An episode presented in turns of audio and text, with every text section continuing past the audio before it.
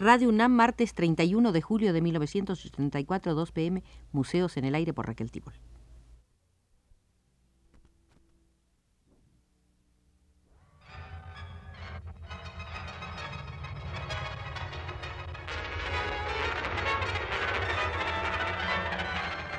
Museos en el Aire.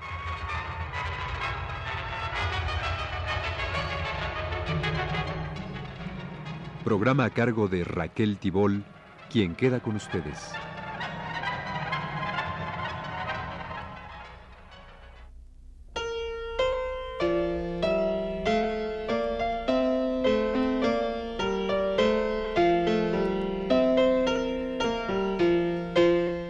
Haremos hoy una visita al Museo de Jorge Cuesta, el escritor nacido en Córdoba, Veracruz, en 1903 y muerto por autodestrucción en 1941. En su producción dispersa en muchas revistas literarias se pueden encontrar muy importantes referencias a cuestiones de artes plásticas, pero también en materiales inéditos que fueron recopilados por el investigador Luis Mario Schneider para textos de humanidades de la Universidad Nacional Autónoma. Entre los escritos no publicados en vida de Cuesta hay uno dedicado a Diego Rivera. Decía, Nunca se podrá olvidar que Diego Rivera creció con el movimiento cubista, que no es otra cosa que un escepticismo de la pintura, entendiendo por esto una conciencia clara de la relatividad de toda perspectiva. Por eso resulta absurdo considerar la pintura de Rivera como expresión de una fe, como instrumento de una convicción, como producto de la sinceridad. La pintura de Rivera está muy lejos de ser una pintura popular, ingenua, que cree que lo que aparece en el escenario es una realidad y no una ficción. Es indudable que el espectador puede confundirse como se confundió Mr. Rockefeller Jr. y como se ha confundido un inteligente crítico americano, Mr. Thomas Craven. Pero la confusión se evita si se tiene presente la educación artística de Rivera. Rivera es uno de los pintores más experimentados, más familiares con todos los puntos de vista de la pintura universal. Su don de gentes, su trato humano, su carácter cosmopolita, su calidad de hombre de mundo, difícilmente corresponden a una mentalidad popular y cándida, a un espíritu fanático y al pie de la letra. La doctrina de su pintura es para él y para el espectador que no la observa de un modo superficial, un artificio tan convencional y tan legítimo como la magia negra, como la creencia en el infierno o como la mitología griega. Es un escepticismo y no una fe, lo que le ha permitido advertir que no hay ninguna razón artística en contra de que el rostro de Lenin represente a las voluntades angélicas y el rostro de Mr. Rockefeller a las voluntades infernales, como no la hay en contra de que una pálida y suficiente cara con barbas rubias represente a la bondad divina escarnecida por la maldad humana.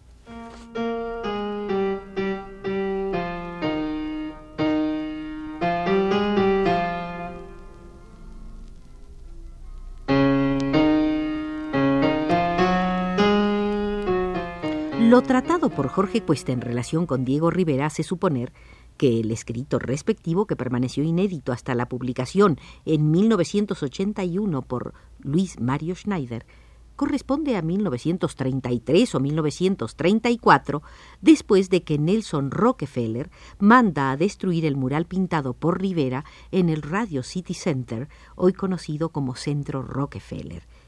Y continuaba Jorge Cuesta la consideración sobre la sofisticación intelectual de Rivera. No es un pintor como Rivera quien ignora que una obra arquitectónica fundada en el supuesto de que la Tierra es plana no se ve gravemente afectada por el hecho de que la Tierra sea redonda. ¿Y puede hablarse de falta de sinceridad del arquitecto que construye sobre una base tan falsa? No es un pintor como Rivera quien ignora que cuando se trata de que el arte valga por su sinceridad es cuando hay de por medio, evidentemente, una simulación artística. Por fortuna, el lugar donde aparece el fresco de Rivera no permite que el espectador se equivoque a este respecto, pues este lugar es una galería de pintura y no un archivo de convicciones políticas.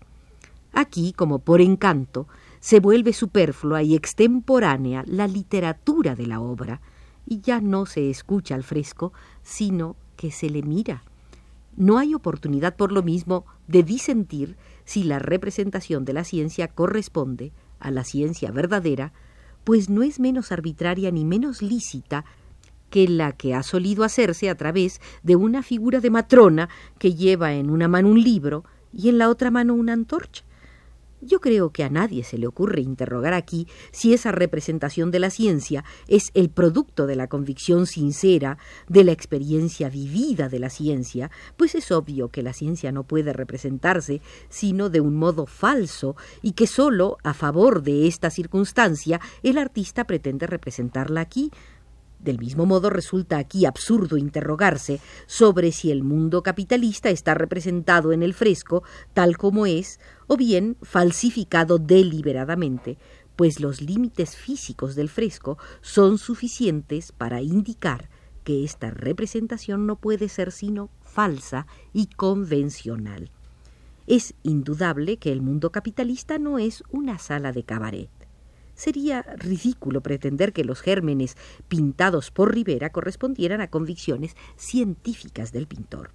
Ni siquiera en este caso dejarían de ser convencionales las figuras de los gérmenes. Para desempeñar su oficio artístico es suficiente que satisfagan la necesidad de representar a los demonios que devoran al hombre en el régimen capitalista como aparecen ante el ojo penetrante del progreso técnico de la humanidad.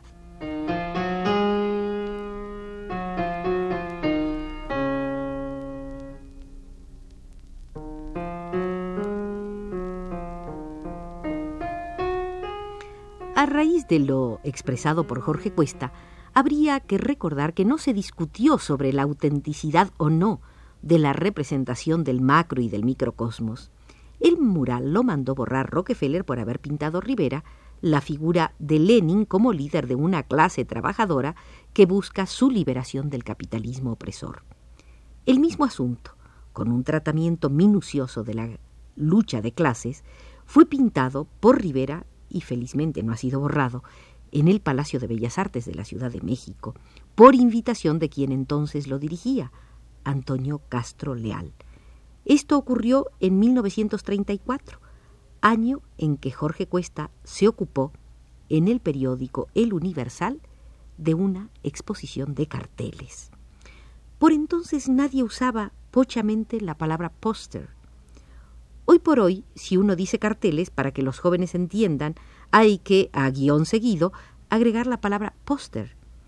En la sala de arte del Departamento de Bellas Artes de la Secretaría de Educación Pública se había inaugurado una exposición de carteles, a la cual Jorge Cuesta le otorgó gran importancia.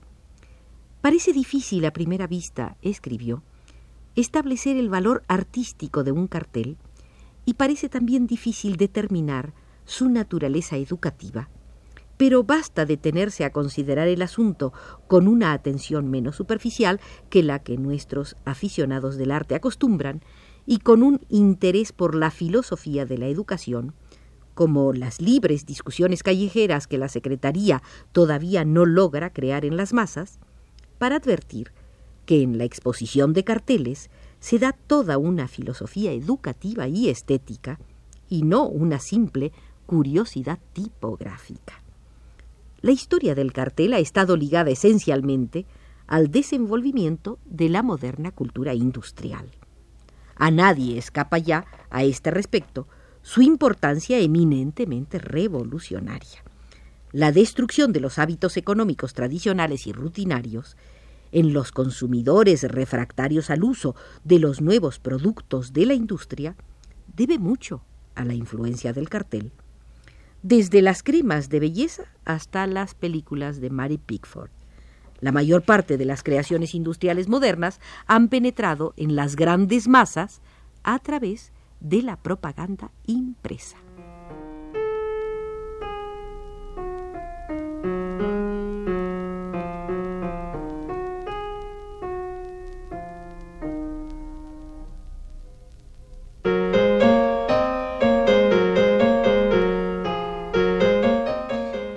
Estaba diciendo Jorge Cuesta sobre el cartel? Muchos economistas han atribuido la reciente crisis a un empleo insuficiente de la propaganda. No es dudoso que tengan razón. También muchas crisis políticas se deben a lo mismo. Puede verificarse que hasta la industria del arte moderno no suele dejar de estar en crisis y encontrar por medio de los carteles una prosperidad económica que sin ellos le sería negada. Es indudable, por ejemplo, que fueron los carteles que anunciaban la Orquesta Sinfónica de Carlos Chávez los que dieron millares de espectadores a la orquesta de Iturbi, el precoz e inesperado director valenciano. Cualquier producto, un dentífrico, un remedio contra la calvicie, una ejecución musical, encuentra en los carteles una manera insustituible de darse a conocer. Para la Secretaría de Educación no podía pasar inadvertido este importante método del conocimiento que puede tener incalculables consecuencias en la enseñanza.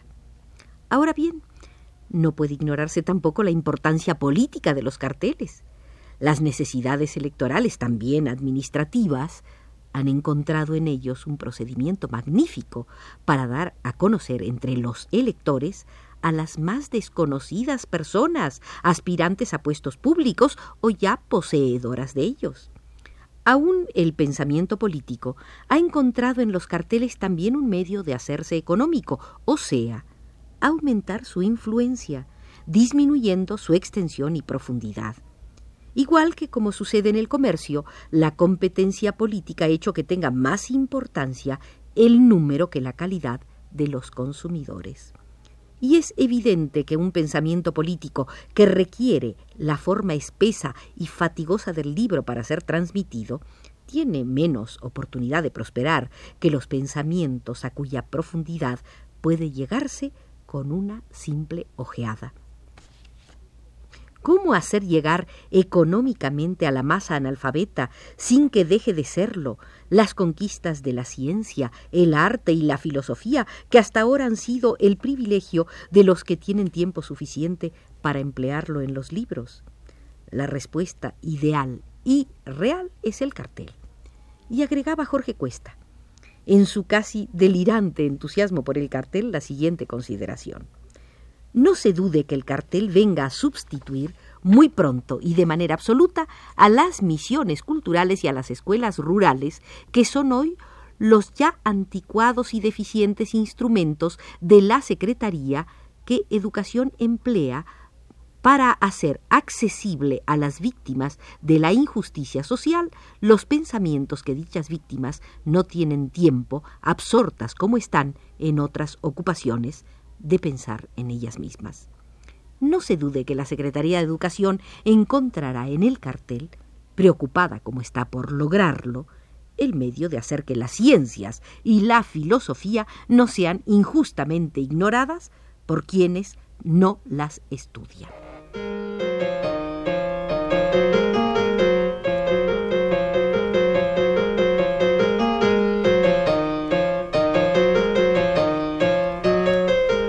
Sido este nuestro primer acercamiento al Museo de Jorge Cuesta para revisar algunas de sus consideraciones sobre las artes visuales. A ese museo volveremos con quienes gusten acompañarnos, como hoy lo ha hecho el experto Arturo Garro desde los controles.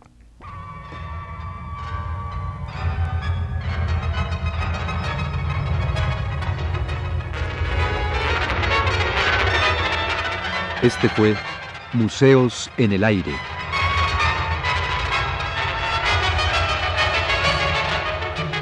El programa de Raquel Tibol que se transmite todos los martes a las 14 horas.